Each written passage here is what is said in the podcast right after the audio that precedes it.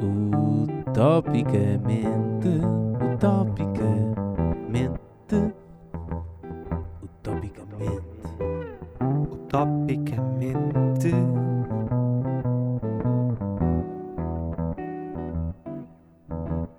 Utopicamente. Olá, António. Olá, Zé Pedro, como estás? Estou bem. Vamos continuar a cumprimentar-nos sempre em todos os podcasts. Uh, nós começamos, acho que fizemos isso sempre e eu gostei, acho que é interessante, até por uma questão de cortesia, não é?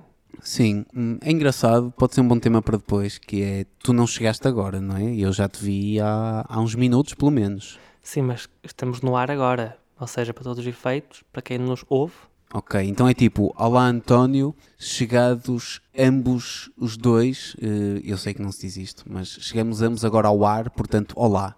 Sim, é um bocado por aí. Repara, no telejornal também se faz muitas vezes isso, não é? A pessoa que está a entrevistar, a Clara de Souza, já sabe o convidado que vai entrevistar, mas cumprimenta-o sempre no ar. Sim, sim, sim. Porque para nós, eh, qualquer ser humano, espectador, ouvinte, telespectador, eh, etc., é estranho começar uma conversa sem cumprimentar a outra, não é?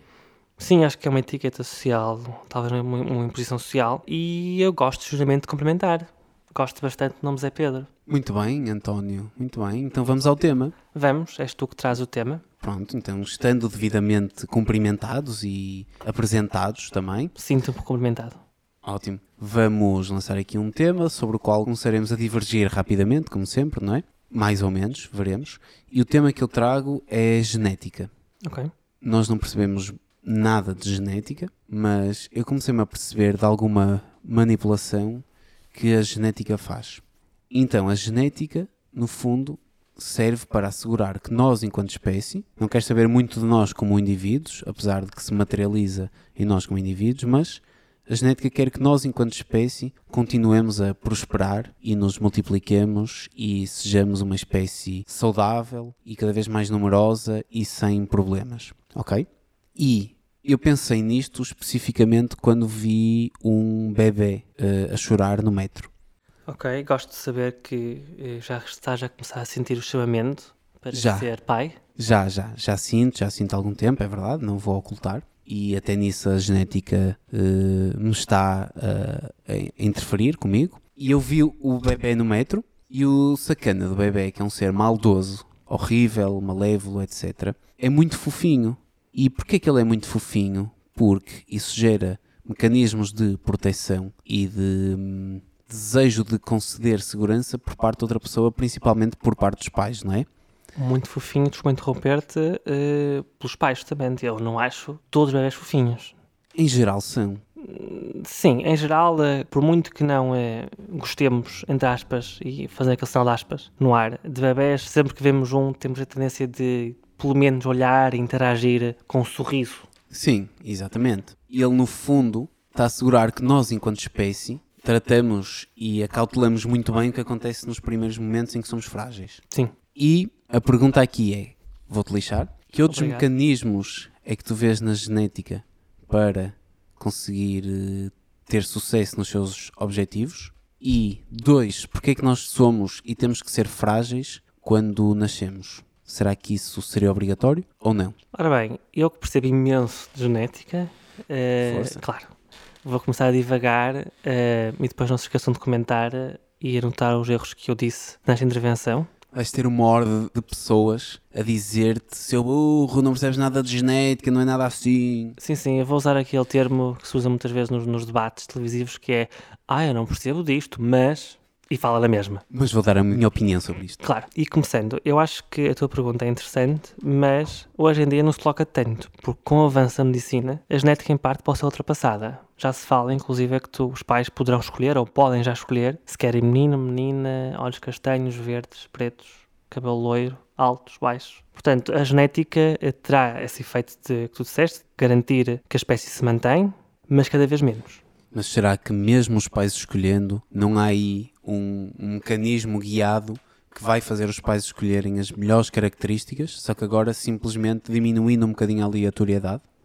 Uh, portanto, estar a falar da, da, daquilo que se chama. Uh, agora falta-me o termo, mas quando a história se encarrega de, de eliminar os mais fracos, seleção, natural.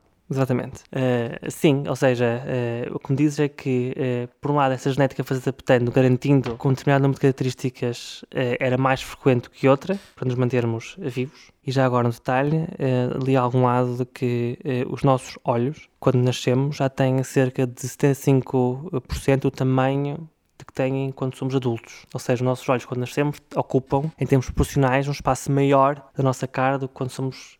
Portanto, quando nascemos, os, os olhos são de facto já Maiores, praticamente, é? sim, em proporção. Okay. É tipo, que olhos tão grandes. Exatamente, para garantir que somos, uh, que vemos bebés como sendo fofos. Para garantir justamente essa fofura, porque são frágeis e precisam da nossa okay. ajuda. E ter olhos maiores ajuda a ser uh, fofo? Num bebê, talvez, nunca refleti sobre isso, podemos refletir agora, uh, mas acho que sim, até para comunicar contigo, talvez, ou para te dizer de alguma forma tenho fome, porque eles não falam, é? portanto, tem que comunicar sim. de alguma forma e talvez um olhar maior permita que quem está a tomar conta do bebê eh, se aperceba melhor das Sim. suas necessidades. As asiáticas fazem operações para ocidentalizar os olhos já para ficarem maiores. Já ouvi dizer que sim e, eh, e não, sei, eh, não sei qual é a opinião sobre o assunto, mas já, já li de tudo, a favor, contra. Eu, como sou muito liberal, cada um que faça o que, o que quiser. Sim, principalmente as japonesas, que nisso têm uma variedade de coisas que fazem que se calhar nós não imaginamos, não é? Sim, tenho uma colega minha, por exemplo, a viver no Japão e no outro dia, há uns, há uns tempos, ela desabafou no Facebook que ia no metro e sentiu pressão social para tirar os pelos dos braços, porque aparentemente,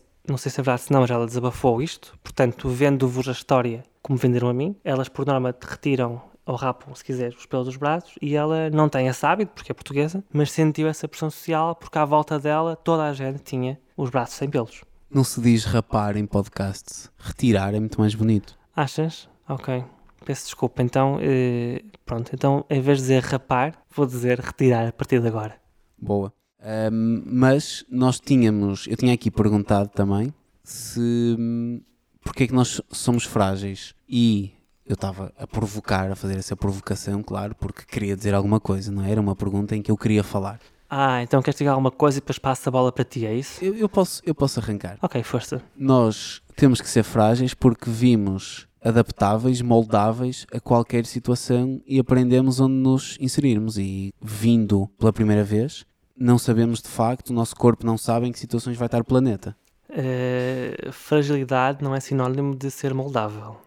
Ok. Uh, Mas ajuda. Uh, ser frágil, não sei muito até que ponto é que ajuda. Uh... Repara, o teu estômago quando nasces é frágil porque em princípio vais encontrar leite, mas não sabes se vais encontrar folhas ou ossos ou sementes, ou seja o que for, quando tu quiseres sobreviver depois de nascer.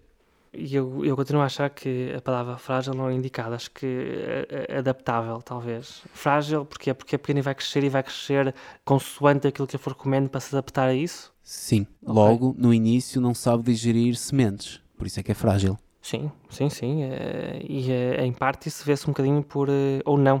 Por outro lado, não se vê tanto na natureza. Por exemplo, uma girafa, depois de nascer, rapidamente começa a correr. Porque tem, Exatamente. Essa, tem essa necessidade de, de fugir, justamente. Sim. Nós demoramos ainda algum tempo. Mas, pegando um bocadinho na genética, falaste sobre pelos, nós caminhamos para deixar de precisar de pelos. Sim, admitindo que a função principal de ter pelos é proteger-nos do frio, é, cada vez precisamos menos deles, não só porque estamos perante uma nova vaga de calor, aquecimento global, aparentemente, como também, tendo em conta as nossas casas e ambiente de trabalho, etc., não precisamos de facto deles. Então, os nossos filhos vão cada vez nascer com menos pelo.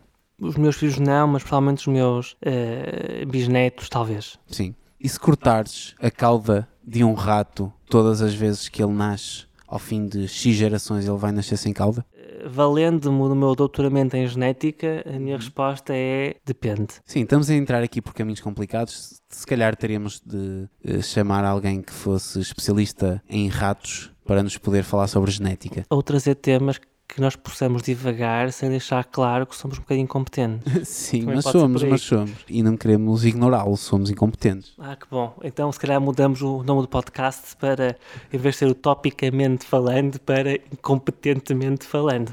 Uh, não, porque nós passamos por tantos temas superficialmente que pode parecer que, hum, pronto, que até dá sim, para sim, disfarçar. Claro. Ok. Asiáticas. Queres falar sobre asiáticas? Uh, sim, uh, gostava muito de ir ao Japão. Por exemplo, tenho uma, uma, um fascínio pela cultura japonesa, porque vejo afincadamente anime e leio manga. Não é anime? Há um debate enorme na, na internet sobre se é anime ou anime. Eu digo anime, crucifiquem-me se for caso disso. Ok, uh, vamos aguardar. É que não é difícil, mas eles que, que venham, não é? Tu conseguirás. Não, não, eu como estou a gravar num sítio seguro, em princípio não me conseguem encontrar. Ok. Qual seria a tua prioridade de países para viajar, assumindo que seria tranquilo viajar? Uh, Atualmente estamos numa fase pandémica, fica só a nota. Sim, admitindo que sim, portanto, admitindo que seria 2019 outra vez, uh, eu tinha aliás algumas viagens que foram canceladas, inclusive a, a, Viena novamente, gostava muito de ir outras a Viena, mas países novos, quero muito conhecer o Japão, por essa, essa, essa, esse, esse gosto que eu tenho pela, pela cultura deles. Quero muito ir à Austrália, Podes aproveitar, já que vais para o Japão, deixas um bocadinho escusas de andar outra vez 24 horas Claro, fica tudo a caminho, não é?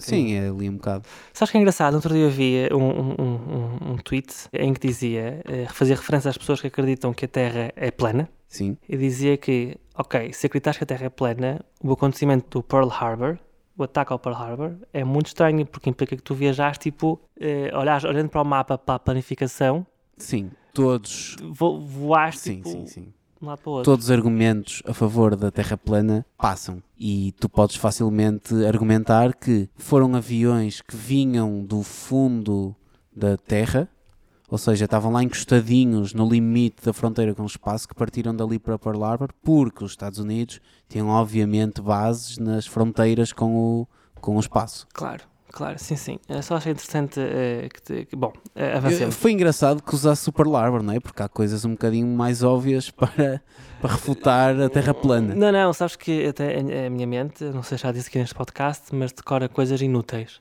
Pois, uh, bom. não vou negar, mas, mas tens o Sol, por exemplo. Claro, é. não sei se é tão fácil, porque o Sol eles conseguem ver que é redondo e dizem muito, não, não, o Sol eu acredito, porque é Sim. é redondo.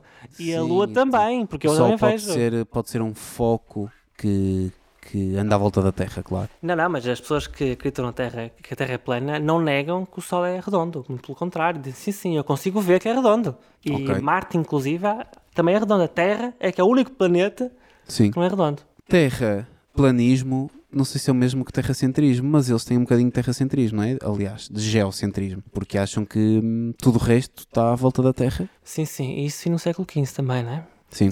A religião do século XV se desinteressa um bocadinho com o Galileu. Certo, mas eu acho que hoje em dia não nos vão pôr numa fogueira, não sei. Ou será que o Facebook hoje é fogueira social? Bom, o Facebook certamente é um local onde nós, escondidos atrás de um ecrã, achamos que podemos dizer o que nos apetece e em parte podemos, porque eu sou a favor de 100% da liberdade de expressão, uh, mas podemos dizer tudo aquilo que nos apetece sem consequências. E é que está o detalhe. É que tem consequências, inclusive, é, por isso é que existe o, bullying online, etc. Eh, sim, não sei se tens Facebook, acho que tens.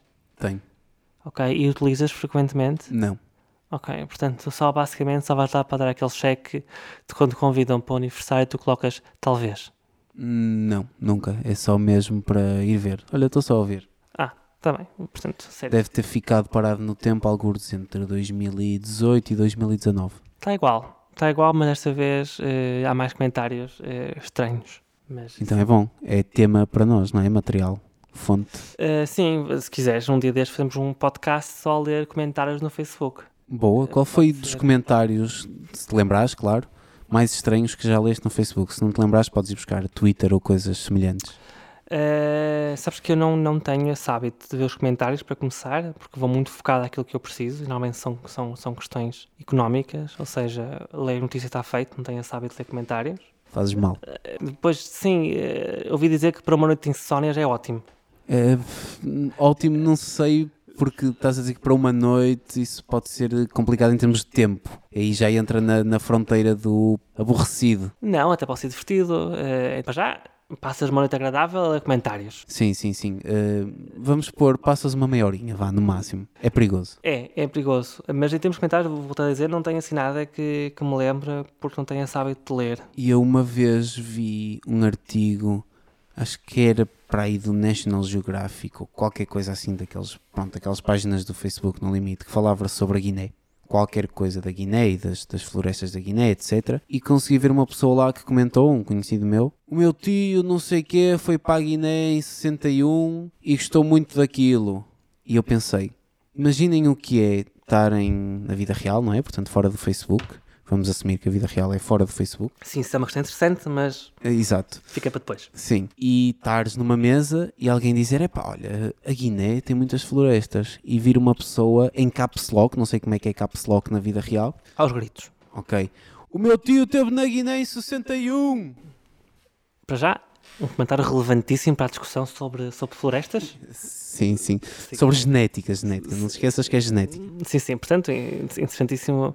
Não, não, mas essa pessoa que gritava comentava alguma coisa sobre a Guiné. É assim, o único tema aqui era Guiné, porque o artigo, sim, era sobre selvas. E a pessoa disse que o tio dela foi para a Guiné. Lá está, por isso é que faz falta não quem monitorize os comentários, porque, como disse, acho que a liberdade de expressão é, é fundamental, mas uma linha de apoio para pessoas que estão ou que se sentem mais sozinhas, de forma a que poderem contactá-los, a contactar alguém que, que os possa ajudar. No limite, essa pessoa poderia precisar de, de um apoio. Ok, tu podes, já que tens algoritmos e coisas parecidas, podes usar essas plataformas para eventualmente detectar quem é que pode estar a precisar de apoio. Uh, sim, eu acho que, acho que a questão é, é um bocadinho, vai mais além que isso, que é, acho que já se faz isso, isto é, acho que já é possível e já se faz isso para muita coisa. Não sabia, Uh, mas não para este fim, não é? Não, sim, ou seja, sim, já é possível fazer isso. Acho que indiretamente já se fará isso, tendo em conta que somos bombardeados diariamente com promoções e com artigos para comprar baseados na nossa idade, religião, cor, eh, altura, etc. Portanto, acho que Percentagem de caps lock. sim, já no limite, já, já, já feito, já é possível fazer isso, já se fará isso indiretamente. Acho que ainda ninguém se lembrou de facto, em pegar nessa, nessa quantidade de dados e colocá-los para um fim interessante e socialmente relevante. Sim, porque não dá dinheiro e podes, agora sim, tu como economista doutorado, dizer como é que tu podes alinhar os incentivos de detectar a saúde mental numa sociedade com os objetivos económicos dela. Há várias formas de o fazer. A forma mais fácil seria convida- convidar o Estado a fazê-lo, porque admitindo que o Estado terá esse papel de regular eh, a economia de um país e permitir que as pessoas possam de facto ser eh, felizes e tomar escolhas livremente, é preciso que as pessoas tenham, estejam nas suas reais capacidades para fazer, para, para tomar essas decisões. Ok. hum, e indo ao clássico tema, não é? Estado versus iniciativa privada, porque é que não poderias ter ou dar benefícios económicos a iniciativas privadas que pudessem fazer isso? Aliás, acho que não precisava dar incentivos. Acho que investir na saúde mental de uma pessoa, admitindo-se para essa pessoa, poderia trazer, através da sua produtividade ou trabalho, benefícios para quem investiu nela. Isso é o que já se faz muitas vezes nas universidades. Paga essas propinas hoje aos estudantes, com o objetivo desse estudante depois, daqui a 3 anos formado, venha dar benefício à empresa. Isso acontece. Ok, eh, mas aí estamos a assumir, ok, há instituições de ensino privadas e particulares e públicas. As privadas ganham dinheiro com isso, não é? Não, eu estava a falar de pessoas, eh, muitas vezes, entidades privadas, pode ser, eh, olha, os bancos, por exemplo, muitas vezes financiam a formação de uma pessoa e depois retiram benefícios disso, empregando-as, por exemplo. Isso é muito comum nos doutoramentos. Paga-se uma pessoa para se doutorar numa área Ok, e depois vai-se retirar o retorno desse investimento trabalhando essa pessoa nessa empresa. será que há alguma entidade que financia a saúde mental numa sociedade? Acho que se não há, é perfeitamente possível haver, não precisa ser o Estado. Eu próprio vou começar a pensar nisso. Seria bom. Para outras pessoas, agora, tu acho que estás ainda num ponto aceitável. Sim, eu, eu, quer dizer, eu já não tenho volta a dar, ou seja, estou naquele nível de que a minha maluqueira existe, eh, não passa disto. Portanto, não é eu, mau, não é bom. eu financiava, eu financiava a tua. Podes tirar daí algum sumo no meio do que, do que tu consegues dizer. Sim, eu volto e me digo umas coisas que têm sentido e eh, pronto, permite-me ganhar a minha vida. Sim, ok. Hum, isso não é tudo, mas Sim. como, como sabemos, não é? E muitas vezes até está ligado o ganhar a vida com problemas psicológicos, porque não consegues cumprir todas as tuas funções enquanto ser biológico, levando-nos à genética. Ok. Hoje em dia, eu gosto muito deste. Epá, Tu eu muito- sou, tu sou especialista, isto, eu sou, eu sou Tu, especialista és, tu não vês séries, mas tu és o George Martin da, Guerra, da Guerra dos Tronos. Ele, ele, no final, também acaba a série fechando tudo como começou. Ok, eu ia dar uma analogia muito pior, mas. mas Força, avança, podemos- avança. Não, não, podemos, podemos ficar com essa. Eh, Não, Portanto, aqui o George Martin, George R. Martin, não é? Se não fica estranho, pode, pode parecer um cantor ou assim. Uh, não sei qual, mas. Mas, mas pode haver, certamente que há. Sim. Nós, enquanto ser humano, enquanto espécie, temos o objetivo de prosperar nível de recursos, de bens, não é? Temos lenha para nos aquecer, temos comida para nos alimentar, etc, etc, até obviamente ao ponto a que chegamos hoje. E será que hoje estamos num nível de PIB per capita que já é superior às necessidades genéticas que temos e que, portanto, pode começar a trazer problemas de foro psicológico? E não digo tanto se formos ver o PIB per capita mundial porque normalmente a média não é em si o problema, mas o desvio padrão. Ou seja, termos pontos do globo onde ainda não conseguimos estar no nível de recursos que precisamos e outros que estamos claramente muito acima e isso dá problemas de foro psicológico. Foro psicológico, isto é, pessoas que um, trabalham muitas vezes para ter um rendimento eh, muito elevado, que não conseguem retirar partido desse rendimento porque estão obcecadas num loop de trabalho? Sim, ou se quiseres usar a frase bonita que acho que é do Gandhi, mas hoje a fonte nunca sabe muito bem, que é, uh, desculpa, Dalai Lama, Gandhi não tem nada a ver aqui, que é uh, o ser humano gasta a sua saúde para tentar ter dinheiro para depois pagar pela saúde que não tem. Sim, acho que é, é possível que hoje em dia, para os países desenvolvidos, haja, estejamos nesse, nesse loop. Isto é, isso até pode haver com, com a forma como o sistema educacional está montado. Ou seja, atualmente, se calhar prepara-nos mais para executar e integrar-te numa sociedade e teres o trabalho e, eh, e, e seres útil o que quer que isso seja, em vez de nos ensinar a pensar e a, e a descobrirmos-nos. Acho que, do ponto de vista social, acho que houve uma grande, grande evolução nos últimos 10, 15 anos em termos de direitos que pessoas LGBTI têm e que atualmente é muito aceite, ou cada vez mais aceite, eh, dois homens irem de mão, dada, de mão dada na rua ou beijarem-se, não tem problema nenhum. Portanto, acho que houve um caminho muito grande nessa, nessa frente que de alguma forma não foi acompanhada pela parte económica, ou seja, hoje em dia até quase que parece pior estar desempregado ou não ter um trabalho uh, digno do que, do que não ter família. Já é só, atualmente aceito, muito, muito aceito somente não teres, mas se não tiveres trabalho, ai meu Deus, tu cuidado. Sim, é verdade, um bom tema. Nós estamos um pouco curtos de tempo, acho que até estava uma conversa interessante. É sempre assim, a gente tem que começar a gravar o podcast, depois corta a meio, depois começa a meio e avança. E não há preferes nem há o que achas mais provável, não é? Nada, foi aquela rubrica que nós comece, comecemos. Olha, achas mais provável uh, começarmos o próximo podcast com esse tema ou trazer um tema completamente diferente? Acho mais provável trazer um tema completamente diferente. Eu também. Porque nos propusemos a isso e vamos ser fiéis à nossa palavra. Uh, justo. Uh, então, até já. Até já.